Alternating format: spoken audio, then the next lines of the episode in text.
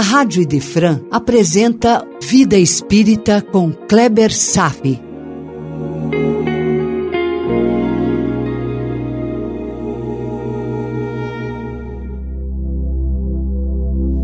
Nosso Lar, capítulo 4 Um médico espiritual, parte 3 Se você está lembrado, começamos a falar sobre a perturbação que ocorre logo em seguida ao desencarne.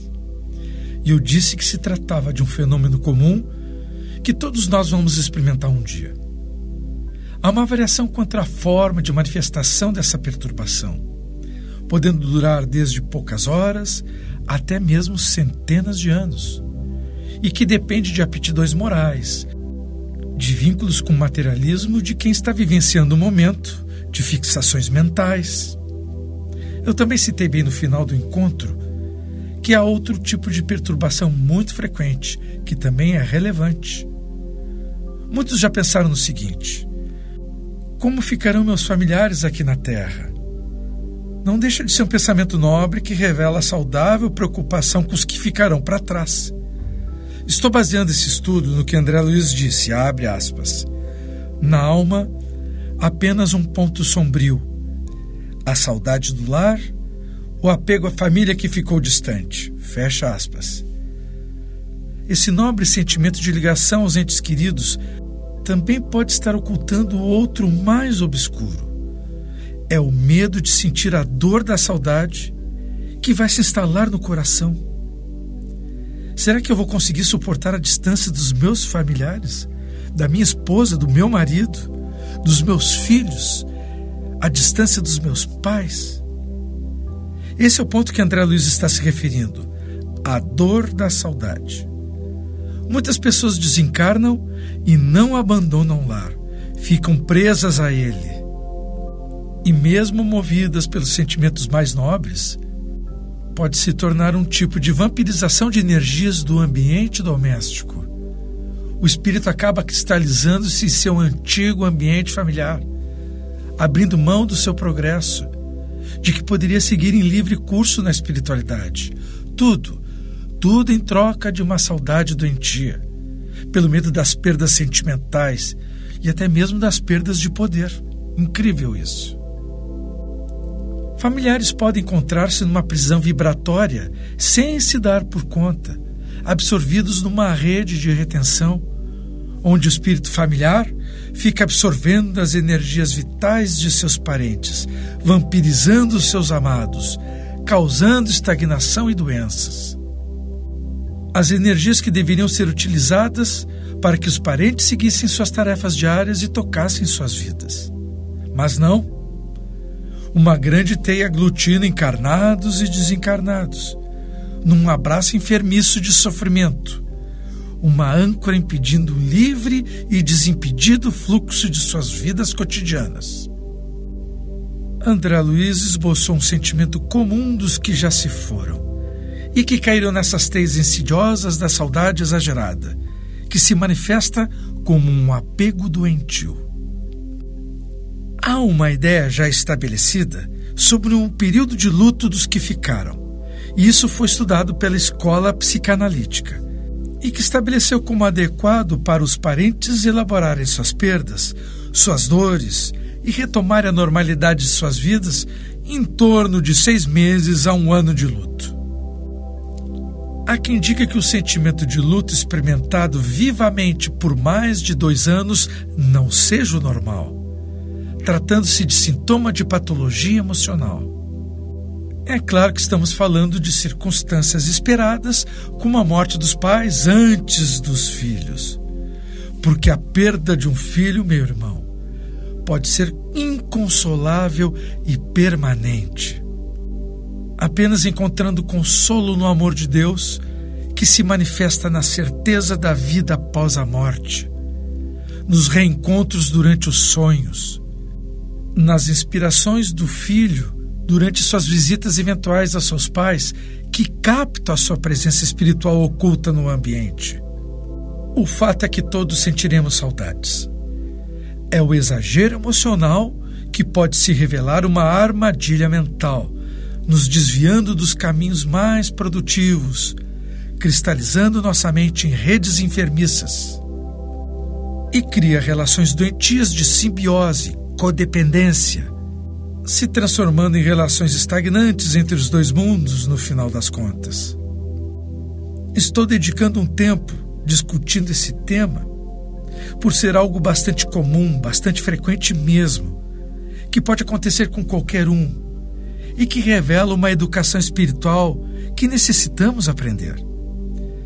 Estou prescrevendo uma profilaxia do sofrimento que o Espiritismo nos consagrou para meditação e aprendizado. Para quem sabe, amenizar enormes dores morais no futuro. E tudo por causa da frase de André Luiz abrindo o capítulo. Na alma, apenas um ponto sombrio: a saudade do lar, o apego à família que ficou distante. Muito bem. Vamos seguir em frente e retornar ao método espiritual de diagnóstico. André Luiz está recebendo a visita do Dr. Henrique de Luna. Ele faz uma apreciação diagnóstica da condição do seu paciente. Ao estabelecer diagnósticos médicos, vou reforçar um paradigma bem conhecido da medicina oriental. Em tese, praticamente todas as doenças têm sua causa essencial localizada na mente. Quase toda manifestação patológica tem sua fonte no princípio inteligente. Então vamos pensar: o que os médicos aprendem na faculdade? Talvez estejam aprendendo sobre todas as milhares de manifestações físicas das diferentes doenças cujas verdadeiras causas de fato não residem num vírus, numa bactéria, na genética ou em agentes ambientais. A grande maioria das doenças, assim como a sua cura, se localiza no espírito. Com todos os avanços de nossa tecnologia, nenhum laboratório ou a melhor ressonância magnética consegue chegar perto de definir uma causa original. São efeitos manifestos na matéria que são detectados por equipamentos materiais, só isso. O que se vê é apenas o aspecto externo das patologias, mas não a sua causa essencial, invisível a qualquer instrumento inventado pelo homem. Eu levei alguns anos para elaborar esse conceito, aceitando as minhas limitações como médico, destruindo a ideia de poder que a medicina depositou em minhas mãos trêmulas, colocando em meu devido lugar. Quer saber? Eu confesso que não estou triste com essa condição de ser uma pessoa comum, com uma simples profissão. Acho até mesmo que sinto um certo alívio. Mas que fique bem claro, meu irmão. Precisamos de antibióticos, de quimioterapia, de exames, etc. São recursos concedidos por Deus para o alívio dos sofrimentos das doenças físicas das pessoas. Mas se o cidadão não modificar o seu mundo interior, ele apenas, entre aspas, vai curar uma doença para logo adiante manifestar uma outra. A propósito dos significados da dor e dos sofrimentos, eu trago um texto escrito pelo próprio André Luiz no livro Estude e Viva, capítulo 28, que se intitula Doenças Fantasmas. É mais um ponto de vista sobre a causa das inúmeras enfermidades. Aliás, doenças fantasmas. É característica cada vez mais observável em nosso meio. O assombroso despreparo espiritual da humanidade que a leva a tomar atitudes que, por vezes, acabam por deflagrar as próprias doenças. Vamos ouvir, abre aspas. Somos defrontados com frequência por aflitivo problema cuja solução reside em nós são longas fileiras de irmãos que não apenas infelicitam o lar onde são chamados a viver, mas enxamei os consultórios médicos, tomando o lugar de necessitados autênticos. São as criaturas menos vigilantes, sempre inclinadas ao exagero de quaisquer sintomas e que se tornam doentes imaginários, vítimas que se fazem de si mesmas nos domínios das moléstias fantasmas experimento às vezes leva intoxicação e dramatizam demais os pequenos desajustes orgânicos. Encharcam-se de drogas, respeitáveis quando necessárias, mas que funcionam à maneira de cargas elétricas inoportunas sempre que impropriamente aplicadas. Depois da alteração orgânica, é natural que o desequilíbrio real apareça e se consolide, levando até mesmo à desencarnação precoce, que agrava a responsabilidade dos que se enfraqueceram diante da vida, sem coragem para trabalhar, sofrer e lutar. Falta nelas uma coisa que chamamos de força moral. Precatemo-nos contra esse perigo absolutamente dispensável. Se uma dor aparece, verifiquemos nossa conduta, se não causamos essa advertência da natureza em nós mesmos. Se surge a depressão, examinemos o teor das emoções que estejamos entregando aos pensamentos, para saber se o cansaço não se trata mais de um aviso salutar da própria alma, para que venhamos modificar o rumo da nossa existência. Antes de lançar qualquer pedido de socorro, aprendamos a nos socorrer através da autoanálise criteriosa e consciente.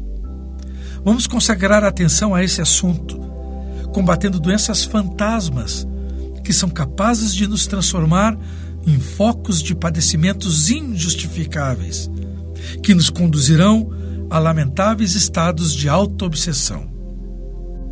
Meu irmão, mente sadia, corpo sadio. O corpo, como já sabemos, sempre vai espelhar a nossa alma. Nossos pensamentos sempre irão se expressar na vida física. Esse é um tema complexo que recém começamos a destrinchar abrindo uma luz para muitos entendimentos. Mas por hoje era isso. Desejo paz a todos e até breve. A Rádio Idefran apresentou Vida Espírita com Kleber Safi.